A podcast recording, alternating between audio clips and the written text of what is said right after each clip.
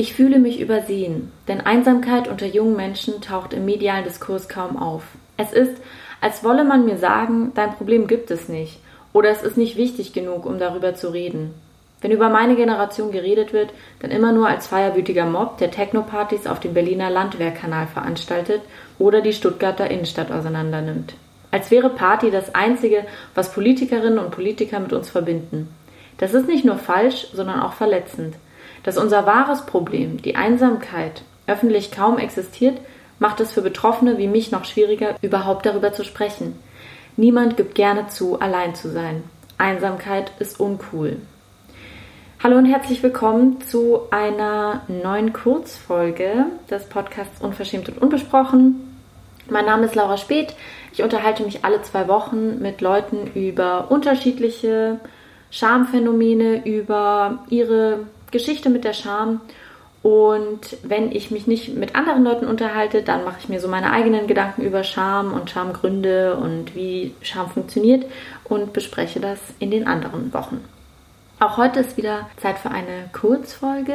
Das Thema der heutigen Kurzfolge ist Einsamkeit, weil ich es irgendwie gerade ganz spannend finde, dass mh, mm, vermehrt über Einsamkeit gesprochen wird, weil Einsamkeit ja auch so ein vermutlich prägendes Gefühl unserer Zeit ist, vielleicht für manche auch nicht. Auch die Autorin des eben vorgelesenen Zitates hat einen Artikel über Einsamkeit während Corona geschrieben. Die Autorin ist Greta Linde Sie hat eben thematisiert, dass Einsamkeit für sie gerade omnipräsent ist. Und das ist auch so ein bisschen meine Wahrnehmung. Ich habe das Gefühl, dass gerade viel über Einsamkeit unterschiedlicher Gruppen innerhalb der Gesellschaft gesprochen wird, weil Leuten natürlich klar ist, dass Corona einsam macht und weil Leute jetzt eben auch langsam und zaghaft anfangen, über Einsamkeit zu sprechen, mit der sie potenziell jeden Tag konfrontiert sind, wenn sie sich eben an die Beschränkungen halten. Ähm, Greta Linde formuliert es in ihrem Artikel so, vernünftig zu sein bedeutet für mich, einsam zu sein, jetzt in Bezug eben auf die Beschränkungen aufgrund der Pandemie. Ja, und dann habe ich so ein bisschen recherchiert zu dem Thema und fand unterschiedliche Zugänge dazu ganz spannend und auch natürlich, welche Beziehung Einsamkeit zu Scham hat. Aber vielleicht zuerst, ich habe Zugänge gefunden, wo Einsamkeit und Alleinsein unterschieden wird. Das ist eine Unterscheidung, die, finde ich, sehr nahe liegt. Darüber äh, schreibt zum Beispiel Jessica Wagner einen, einen Artikel in der Zeit und sie zitiert da die Autorin des Buches Einsam vom mutigen Umgang mit einem schmerzhaften Gefühl. Die schreibt, Einsamkeit wird oft mit Alleinsein verwechselt. Dabei ist es etwas völlig anderes. Ob wir allein sind, kann jeder von außen sehen. Einsamkeit dagegen eine schmerzhafte Empfindung. Wir fühlen uns innerlich isoliert. Das heißt, bei der Einsamkeit geht es nicht darum, ob Menschen anwesend sind oder nicht anwesend sind, sondern es geht um eine, eine innerlich gefühlte subjektive Wahrnehmung von Isolation. Das kann man vielleicht an so einem Beispiel verdeutlichen, was ich zum Beispiel selbst auch von mir kenne, wenn man auf einer Party ist oder irgendwie trotzdem umgeben von vielen Leuten ist oder so und alles total nett. Ich bekomme manchmal trotzdem das Gefühl, sau einsam zu sein und fühle mich dann irgendwie ziemlich unwohl. Ja, verlasse dann vielleicht auch einfach den, den Rahmen, weil ich die äußere Situation auch der innerlich gefühlten Einsamkeit anpassen will. Und Jessica Wagner schreibt dann aber eben auch über diesen Unterschied, wer gut mit sich allein sein kann, ist niemals wirklich einsam. Damit zielt sie eben auf diesen Leidensdruck ab, der hinter der Einsamkeit steckt, der also mit dem, mit dem Einsamkeit irgendwie zwangsweise für sie verbunden ist. Und dann gibt es natürlich noch einen relativ engen Bezug zu, zwischen Einsamkeit und Scham, der lässt sich einerseits so darstellen, dass Einsamkeit aus der Scham folgen kann. Darauf weist vor allem die Emotionssoziologin Caroline Bohn hin. Sie schreibt, im Kontext der Scham gibt es keine Wiedergutmachung. Scham ist grundsätzlich nicht verhandelbar. Die unbeabsichtigte Beschämung eines Menschen kann zwar tiefes Bedauern bis hin zu Schuldgefühlen im in Anführungsstrichen Täter auslösen, ohne dass dieser jedoch irgendeine Form der Entlastung anbieten kann. Er kann nichts weiter tun, als die beschämte Person allein ihrer Scham zu überlassen, da sie den Schutz der Isolation und Einsamkeit benötigt, um die Schmach der Entdeckung zu verwinden. Im Gegensatz zu anderen Emotionen, die durch Beistand gelindert werden können, wie beispielsweise Angst oder Panik, gibt es keine Möglichkeit, einen Menschen aus seinem Schamgefühl zu befreien. Dieser Bewältigungsakt kann nur durch die betroffene Person selbst vollzogen werden, und zwar in Form von Rückzug in die Einsamkeit. Das bedeutet, dass Einsamkeit nach einer Erfahrung von Scham auch wichtig sein kann, um eben diese Erfahrung zu verarbeiten und dass es vielleicht wichtig ist, sich dem Blick des anderen temporär zu entziehen, damit die Schamgefühle weggehen oder zumindest, zumindest weniger werden, damit sie weniger stark werden.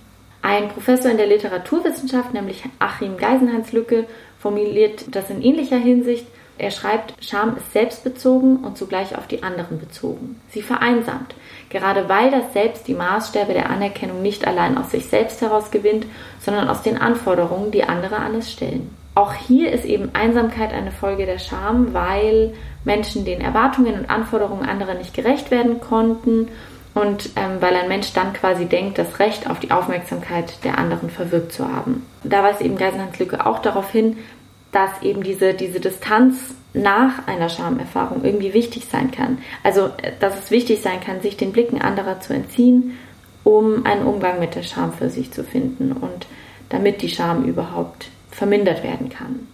Also haben wir jetzt zuerst mal Einsamkeit als Folge von Scham. Jetzt gibt es aber natürlich auch die Scham als Folge von Einsamkeit. Dazu schreibt Caroline Bohn, Einsamkeit ist ein Gefühl, das die betroffenen Subjekte isoliert und vereinzelt und nicht selten ist es die Scham, die sie in ihrer Abgeschiedenheit gefangen hält. Also hier haben wir zuerst eine Erfahrung von Einsamkeit, auf die dann eine Erfahrung von Scham folgt und dieses Zitat, finde ich, zeigt auch, dass eben Einsamkeit und Scham sehr oft in Wechselwirkung zueinander funktionieren.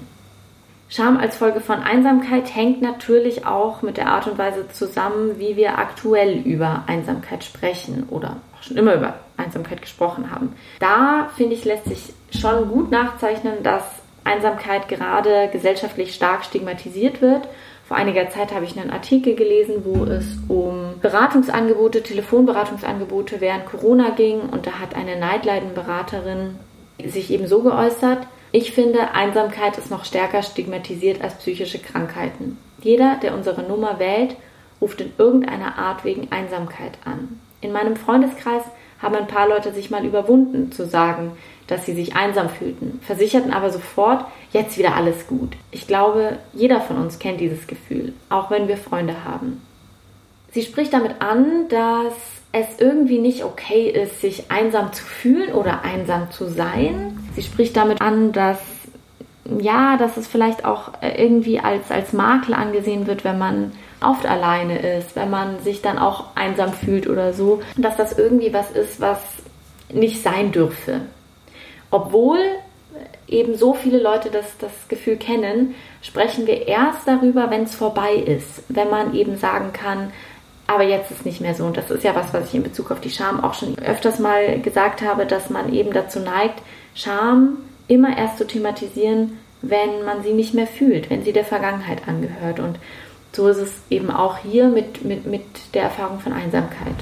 Was ich daran eben auch spannend finde, ist, dass ich selbst damit einfach viele Erfahrungen gemacht habe, dass ich erst über Einsamkeit sprechen konnte, wenn sie vorbei war. Dass ich mich sehr oft in meinem Leben einsam gefühlt habe und es als Einsamkeit erst so framen konnte und wahrnehmen konnte, wenn, wenn ich sie eben überstanden hatte, wenn ich mich dann gerade nicht einsam gefühlt habe. Und dann kam die Einsamkeit wieder und dann wollte ich mich damit irgendwie wieder nicht als Einsamkeit auseinandersetzen.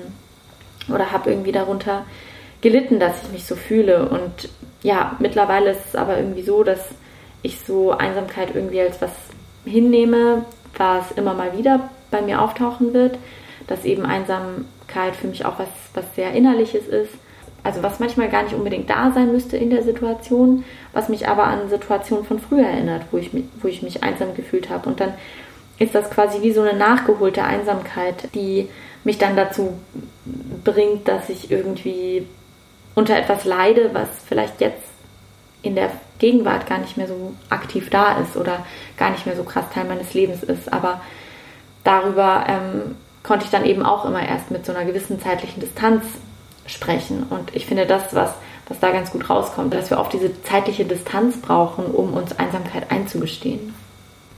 Und dann steckt natürlich ein, ein Diskurs dahinter, der Einsamkeit stigmatisiert, aber auch pathologisiert. Und dazu habe ich ein richtig spannendes Buch gelesen, ein relativ kleines, kurzes Büchlein von Jakob Simmang. Es heißt Einsamkeit, warum wir aus einem Gefühl keine Krankheit machen sollten. In diesem Buch geht er eben auf die Pathologisierung von Einsamkeit ein, darauf, dass Einsamkeit irgendwie als Epidemie verhandelt wird und als, als die Krankheit unserer Zeit und dass natürlich mit diesem Diskurs auch eine Stigmatisierung von Einsamkeit einhergeht. Aber zunächst widmet er sich erstmal der Frage, was ist denn Einsamkeit? Und da gibt es ähm, unterschiedliche Erklärungsansätze. Laut Evolutionspsychologen zum Beispiel wollen wir immer besonders enge Bindungen in unserem Leben haben. Wir wollen uns zugehörig fühlen und gut in soziale Netze integriert sein. Und deshalb könnte uns Einsamkeit, also das Gefühl, dazu dienen, uns das Bedürfnis zu zeigen, uns wieder zu vergemeinschaften, also wieder in Gesellschaft aufzuhalten. Er schreibt, einsame Menschen sehen die Welt wie durch einen Schleier der Negativität. Und das macht dann natürlich noch einsamer. Also auch hier verweist er auf so eine Einsamkeitsspirale, die sich entwickeln kann. Und er bemerkt eben auch, dass wer einsam ist, sein Selbstwertgefühl verliert da finde ich, habe ich wieder einen sehr starken Bezug zur Scham, weil natürlich die Folge von einem verlorenen oder niedrigen Selbstwertgefühl oft Scham ist. Wir versuchen dann uns zu verstecken, uns zu verbergen und so. Und auch hier sieht man eben so einen Link zwischen Einsamkeit und Scham. Es gibt aber auch positive Bezüge zu Einsamkeit, die betonen, wie wichtig Einsamkeit eigentlich sein kann. Dazu zählt zum Beispiel der Philosoph Karl Jaspers, der sagt, dass Einsamkeit notwendig ist, um überhaupt kommunizieren zu können. Denn erst in der Abgrenzung zu anderen konstituiert der Mensch das eigene Ich, sagt Jakob Simmank dazu. Und da gibt ihm natürlich auch die Psychologie recht. Das ist auch so ein Moment, wo Scham dann eine Rolle spielt. Also wir finden unsere Identität in Abgrenzung zu anderen, aber wir riskieren damit natürlich mit dieser Abgrenzung auch Schamgefühle oder das Auftreten von Scham. Was ist Einsamkeit dann also? Dazu sagt Zimmermann ein Gefühl, das schwer zu definieren ist. Vielleicht ist es am ehesten ein auf sich selbst zurückgeworfen sein oder ein inneres abgekapselt sein. Diese Formulierung fand ich spannend, weil ich die bei Levinas oder Agamben oder so auch mal gelesen habe, dass Scham die Erfahrung des auf sich selbst zurückgeworfen Seins ist und dass quasi Einsamkeit und Scham da so ähnlich definiert sind, fand ich spannend. Wobei natürlich Scham dieses auf sich selbst zurückgeworfen sein ist und bei der Einsamkeit dieses Gefühl der inneren Abgekapseltheit nochmal verstärkt dazukommt. Also ein Gefühl der, der inneren Isolation. Unser Umgang mit Einsamkeit hat sich im Laufe der Zeit verändert. Auch das beschreibt Jakob Simmang, so weist er zum Beispiel darauf hin, dass im 16. und 17. Jahrhundert es eher als ein Zustand des nur mit sich Selbstseins verstanden wurde, da auch oft mit so einer religiösen oder spirituellen Dimension und dass das insofern auch gar nicht so negativ irgendwie gesehen wurde. Und dass es eigentlich eine relativ neue Entwicklung ist, die Einsamkeit als Epidemie zu verhandeln, als Krankheit. Er mm, weist eben darauf hin, und da möchte ich ihm wirklich recht geben, dass man da vorsichtig sein muss mit diesen ganzen Ratgebern und so weiter. Also auch mm, eine App, die ich zum Beispiel nutze, die bietet sowas an, das nennt sich Reframing Loneliness. Also, dass es darum geht, irgendwie die Einsamkeit oder das Alleinsein anders zu rahmen. Und ich glaube, das ist eben nur eine Teillösung eines komplexeren Problems. Das hilft Leuten wie mir manchmal, wo die Einsamkeitsgefühle auch sehr stark mit der restlichen psychischen Konstitution und mit Erfahrungen und Vorgeschichten und so zusammenhängen. Aber das ist nicht, das kann nicht alles sein. Er geht dann auf die, er nennt das und, und schließt sich da an Eva Ilus an, er geht dann auf eine Therapeutisierung des Diskurses ein. Also dabei geht es darum, dass wir eben, wie ich es gerade erwähnt habe, in so einem ratgebermäßigen Talk über Einsamkeit reden und halt immer nur sagen, so ja, du musst dich jetzt anders zur Einsamkeit verhalten, du musst die irgendwie fühlen und durcharbeiten und dann kannst du dich wieder mit anderen Menschen verbinden oder die Einsamkeit liegt dann eigentlich an was anderem. Aber auf jeden Fall liegt die Einsamkeit immer an dir. Die hat nichts mit außen zu tun, sondern immer du bist verantwortlich für deine Einsamkeit. Du bist schuld an der Einsamkeit.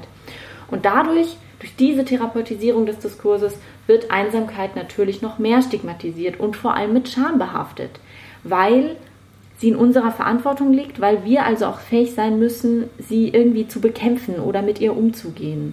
Dadurch geben wir umso weniger gerne zu, wenn wir uns einsam fühlen weil es irgendwie darauf verweist, dass wir vielleicht ja an bestimmten Sachen gescheitert sind oder so. Natürlich verlieren wir dabei aus den Augen, über unsere Umwelt zu sprechen, über unsere Arbeitswelt zu sprechen, über Gesellschaft zu sprechen. Wir sprechen nur noch über dysfunktionale soziale Kognitionen oder zu wenig Psychoedukation oder so. Immer nur über uns selbst, aber nicht über die Faktoren, die uns eigentlich einsam machen. Simmank sagt dann, Einsamkeit muss nicht durch Medikamente oder Gespräche wegtherapiert werden. Das ist überhaupt nichts, was man irgendwie wegtherapieren muss, sondern man muss an die soziale Isolation ran. Er schreibt, die Last der Verantwortung liegt auf den Schultern derjenigen, die unter Einsamkeit oder Isolation leiden und nicht da, wo sie hingehört, nämlich auf den vielen Schultern der Gesellschaft und bei der Politik. Und da macht er eben die Unterscheidung auf zwischen Einsamkeit und sozialer Isolation. Das kann subjektiv gleich wahrgenommen werden oder ähnlich wahrgenommen werden und auf individueller Ebene sich vielleicht ähnlich anfühlen aber man nimmt mit beiden Begriffen unterschiedliche Dinge in den Blick. Bei Einsamkeit nimmt man das Gefühl, die individuelle Ebene in den Blick. Bei sozialer Isolation schaut man sich vielmehr das Umfeld eines Menschen an, nimmt also die, die, die bisschen größere Ebene, die gesellschaftliche Ebene, die soziale Ebene in den Blick. Und Simmank sagt eben, dass eigentlich schlimmer als die Einsamkeit die objektive soziale Isolation ist, dass die krank macht. Nicht das Gefühl der Einsamkeit, sondern wie Menschen tatsächlich ins soziale Leben eingebunden sind. Das führt dann zu Depressionen und zu irgendwelchen anderen Problemen. Das ist auch das, wo man ran muss, wenn man Einsamkeit entstigmatisieren und nicht mehr so stark mit Scham behaften möchte. So schreibt er eben, wenn wir etwas gegen die Isolation von Menschen tun wollen, sollten wir dringend an gesellschaftlichen Schrauben drehen und nicht in die private Welt der Gefühle und Empfindungen eindringen. Das bedeutet eben, dass wir über diese Faktoren soziale Isolation sprechen müssen. Also, dass wir uns Gedanken machen müssen, welche Möglichkeit haben überhaupt Leute, mit anderen Leuten in Verbindung zu treten. Ich denke da zum Beispiel an jetzt irgendwie ein Dorf in England zum Beispiel, das erwähnt er eben auch in seinem Buch, wo quasi täglich ein Bus ähm, hin und zurück fährt, wo Leute dann eben in andere, in die nächste gelegene Stadt kommen können, um da in dieser einen Kneipe Bier zu trinken, da zu spielen und dann wieder nach Hause fahren. Wenn dieser Bus wegfällt, dann kommen die Leute nicht mehr aus dem Kaff raus. Dann verfallen sie natürlich in soziale Isolation und fühlen sich in der Folge einsam. Da muss man dann auch über Herkunft und Herkunftsschranken sprechen, darüber, dass eine bestimmte soziale Herkunft Einsamkeit und soziale Isolation begünstigt, weil soziale Netze schlecht ausgebaut sind, weil die sozialen Netze nicht stabil sind, weil sie nicht gefördert werden und so weiter. Und dann muss man natürlich auch über ein großes Problem sprechen, und zwar Einsamkeit im Alter auch Altersarmut und so weiter. Das begünstigt alles soziale Isolation und führt dann bei den Betroffenen eben oft verständlicherweise zu Einsamkeit. Aber diese ganzen Faktoren sozialer Isolation werden erst diskutiert, seit sie durch den Begriff der Einsamkeit geframed wurden und damit einerseits emotionalisiert wurden und andererseits auch individualisiert wurden. Weil wenn man über Einsamkeit spricht, dann kann man viel mehr, wie gesagt, Verantwortung ins Individuum verlagern, als wenn man eben über Faktoren soziale Isolation spricht. Dann tritt vielmehr die Gesellschaft auf den Plan, dann, dann treten soziale Strukturen und Institutionen in den Blick. Und deshalb ist Jakob Simmangs Plädoyer, dass wir über die gesellschaftlichen Bedingungen sprechen müssen, die Menschen isolieren und nicht über dieses Gefühl der Einsamkeit, was man dann irgendwie diffus mit Medikamenten therapiert oder so, sondern wir müssen an die, an die gesellschaftlichen Bedingungen ran. Er sagt, dass wichtige, wichtige Schritte dabei sind, eben Sorgearbeit wertzuschätzen, Zeit für Beziehungen zu schaffen, lokale Netze zu stärken, Begegnungsorte zu schaffen und Altersarmut zu bekämpfen und vor allem auch das Stigma um Einsamkeit und soziale Isolation aufzulösen. Dafür, und das ist so sein, ein, ein wichtiger, wichtiger Abschluss äh, seines Buches, Dafür, dass Menschen einsam und allein sind, sollten sie sich nicht schämen müssen. Und das ist was, worauf ich auch mit dieser Podcast-Folge hinweisen möchte, dass wir eben dazu neigen, uns selbst für unsere Einsamkeit verantwortlich zu machen und uns infolgedessen auch zu schämen, weil wir es als persönliches Versagen verbuchen. Aber wenn wir uns einsam fühlen, dann ist das oft nicht unsere Schuld. Dann muss das noch nicht mal unbedingt immer schlecht sein, aber vor allem ist das eben oft nicht in unserer Verantwortung, sondern liegt an anderen Sachen, vor allem an Gesellschaft. Um Einsamkeit zu entstigmatisieren, ist es meiner Meinung nach eben wichtig, darüber zu sprechen und dann eben auch darüber zu sprechen, woher die kommt, was die genau mit gesellschaftlichem, mit Gesellschaft zu tun hat, mit Politik zu tun hat, wo wir Punkte ausmachen, wo man eben doch eine Gesellschaft in die Verantwortung für Einsamkeit ziehen kann und dann auch eben etwas dagegen tun kann. Und deshalb will ich Leute ermutigen, über ihre persönliche Einsamkeit nachzudenken, zu sprechen, vielleicht auch gerade jetzt, wo Einsamkeit verstärkt Teil unseres Lebens ist oder so, sich Gedanken darüber zu machen, naja, was sorgt denn dafür, dass ich mich einsam fühle? Was ist denn, was, was ist denn dafür ausschlaggebend? Und dann nicht nur zu sagen, wie kann ich was ändern, das ist auch wichtig, keine Frage. Es ist auch wichtig, sich mit der Einsamkeit auf individueller Ebene auseinanderzusetzen, Therapie in Anspruch zu nehmen, Hilfe in Anspruch zu nehmen, wenn man das benötigt. Und das sagt doch Jakob Simmer, natürlich ist es wichtig, natürlich ist es wichtig, auf unsere mentale Gesundheit und auf unsere Psyche aufzupassen. Aber es ist eben auch wichtig, diesen zweiten Part in den Blick zu nehmen. Und dafür, und dabei hilft, glaube ich, über Einsamkeit auch auf einer gesellschaftlichen Ebene nachzudenken und das dann auch als soziale Isolation zu framen und sich vielleicht auch Gedanken zu machen, ob wir gerade krass einsam sind oder ob wir gerade auch einfach Folgen von sozialer Isolation erleben oder soziale Isoliertheit spüren oder so. Genau, dazu möchte ich euch ermutigen und da interessiert mich natürlich auch, ja, was ihr dazu sagt, was ihr dafür Erfahrungen bisher gemacht habt. Wenn ihr die mit mir teilen wollt, sehr gerne.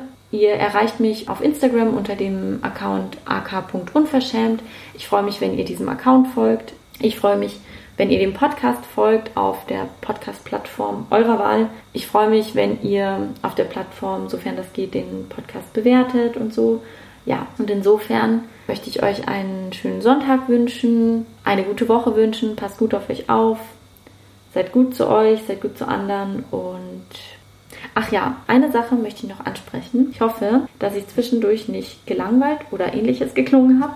Ich war nur richtig genervt, weil ich hatte nämlich diese Folge eigentlich schon aufgenommen und habe dann am Ende der Aufnahme ähm, auf Stopp gedrückt und dann äh, hat mir mein Aufnahmegerät angezeigt, dass es einfach nicht aufgenommen hat.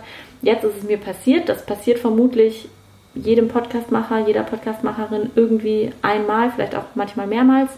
Das äh, passiert auch manchmal im Radio im Übrigen. Und es ist unfassbar nervig, wenn man dann eben alles nochmal aufnehmen muss. Und ich dachte mir bei dieser Kurzfolge wirklich, oh Mann, die ist jetzt echt rund, runde Sache. Und dann wird mir quasi gesagt, hey, du musst alles nochmal machen. Aber ich hoffe, dass ich trotzdem es jetzt alles genauso gut rübergebracht habe wie beim ersten Mal. Und insofern wünsche ich euch jetzt nochmal einen schönen Sonntag. Passt gut auf euch auf und bis zum nächsten Mal.